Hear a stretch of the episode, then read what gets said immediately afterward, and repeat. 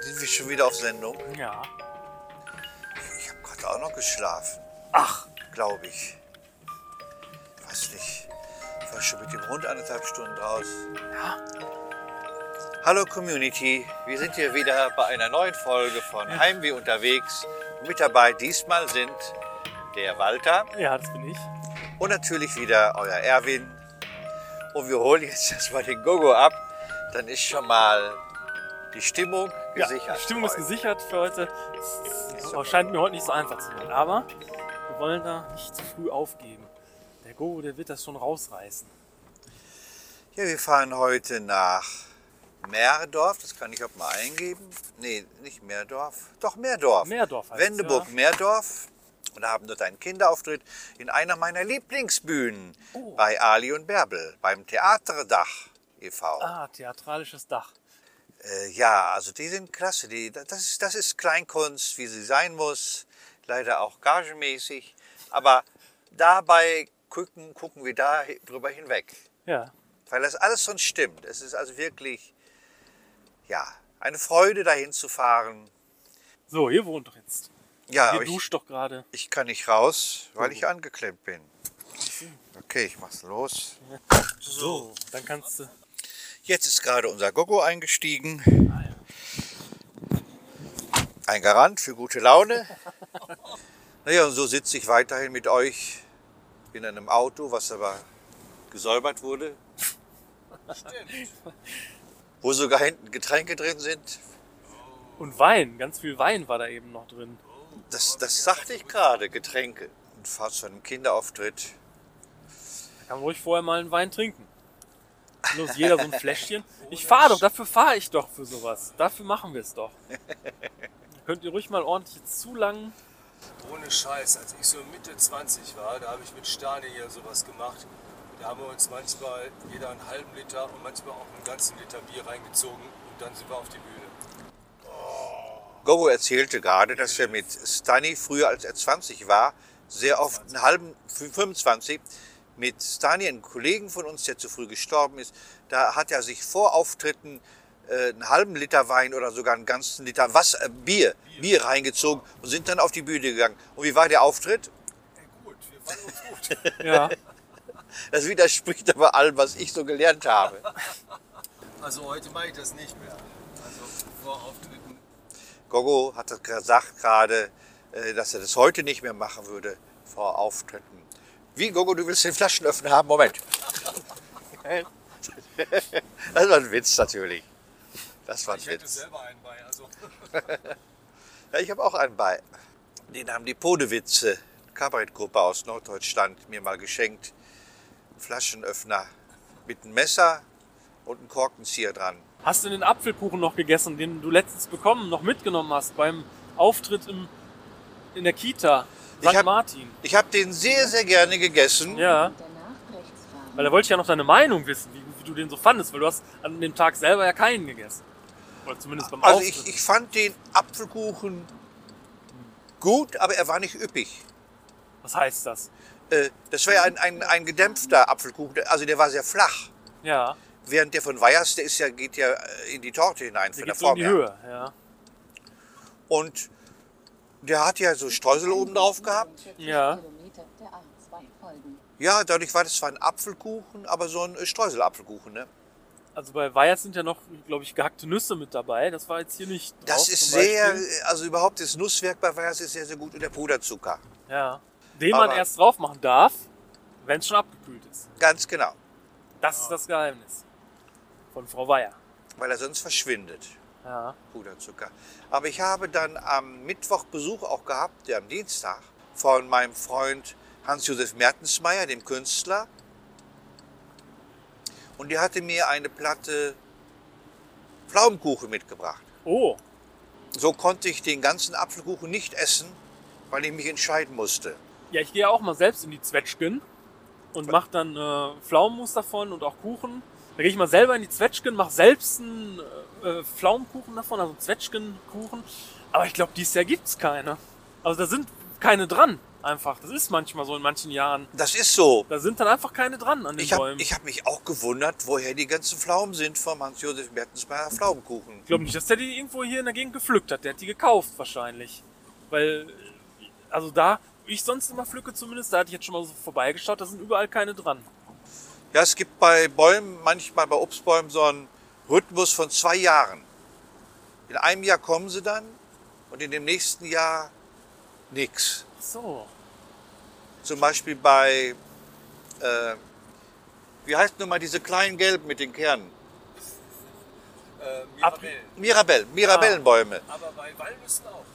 Auch Walnüsse zu, alle auch? zwei Jahre. Da sind überhaupt keine Walnüsse dran. Ah, Und, ja. Also Also ich, so richtig lustig finde ich auch, dass Walter gerade Zwetschgen gesagt hat. ja. Das ist, glaube ich, so richtig oberwestfälisch. Ne? Du, die- Das wird doch, das heißt doch so, Ich Zwetschgen. glaube, ich glaube ohne G eigentlich, oder? Ach so. Aber Zwetschgen kenne ich auch. Äh, Also- das nicht so- ist das ohne G? Zwetschgen? Also, Zwetschgen wird zumindest geschrieben. Zwetschgen. Zwetschgen? Ja. Ehrlich? Da Zwetschgenbäume. bin ich auch völlig auf dem falschen Dampfer. Ah ja, ich dachte, das wird ohne geschrieben. Ich meine mit G. Ich meine, es wird mit G geschrieben. Ich meine auch mit Zwetschgen. G, Zwetschgen. Zwetschgen. Okay. Ich dachte, das wäre jetzt typisch westfälisch. Ja, nee, und, und dann mache ich auch immer ganz viele, die entkerne ich natürlich, mache die auf dem Backblech, schmeiße ein paar Nelken rein und ein bisschen Zimt und Zucker und dann muss man die so ein paar Stunden im Ofen lassen bei 50 Grad und dann hat man fantastisches Pflaumenmus hinterher. Ja. Lecker, wirklich lecker. Alles so selbst Kann man, kann man aber auch so einkochen, ne? Achso, ja, geht auch, ja, auf dem Herd wahrscheinlich Ja. schon, ja. Ich mach das so, so im Ofen, weil dann, dann, dann wird das mal so schwarz, weißt du, so dann verbrennt das so ein bisschen und dann hat das so einen richtigen Pflaumenmus-Effekt.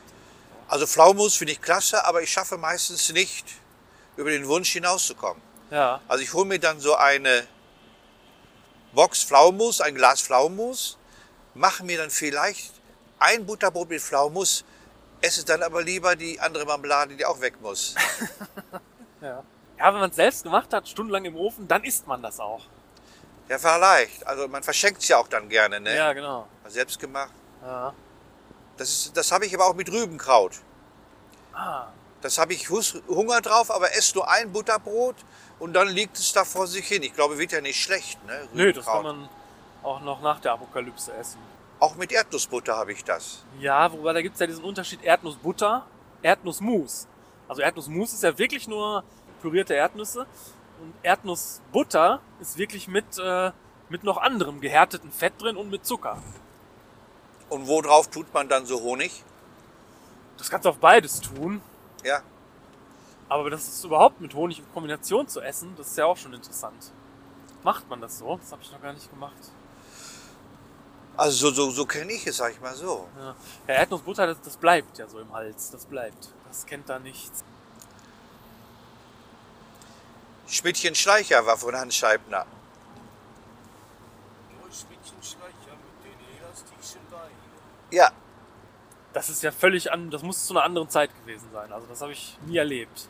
Wie der gefährlich in den Knien federn kann. Kennst du nicht? Nee. Die Frauen fürchten sich und fangen an zu weinen. Hm. Nee, das weiß ich nicht, die letzte Zeit. äh, sehen kann. Das sagten sie heute Morgen im Radio. Die haben ihm nahegelegt, er hatte drei Lieder gehabt, die auch so ein Hit waren. So eine Art Hit, aber die anderen beiden fällen mir nicht mehr ein. Und man hatte ihm nahegelegt, ob er nicht Schlagersänger werden will. Aber dafür sagt er, wäre er zu kritisch. Also er wollte politisches Kabarett machen. Schmidtchen Schleicher. Ich wusste gar nicht, dass das von dem war. Echt? Ja, ja, ich meine, es wäre ein äh, amerikanisches Original, aber er hat dazu den deutschen Text gemacht. Und ich kenne ihn aus den Mix-Shows vom dem Hamburger Theater äh, von der vom Alma Hoppe Lustspielhaus. Ja, ja, da haben wir zusammengesessen Ah, und ein ganz toller Mann, also wirklich Hamburger durch und durch und ganz toller Mann. Und dass der 85 ist, ist äh, irgendwie unfassbar.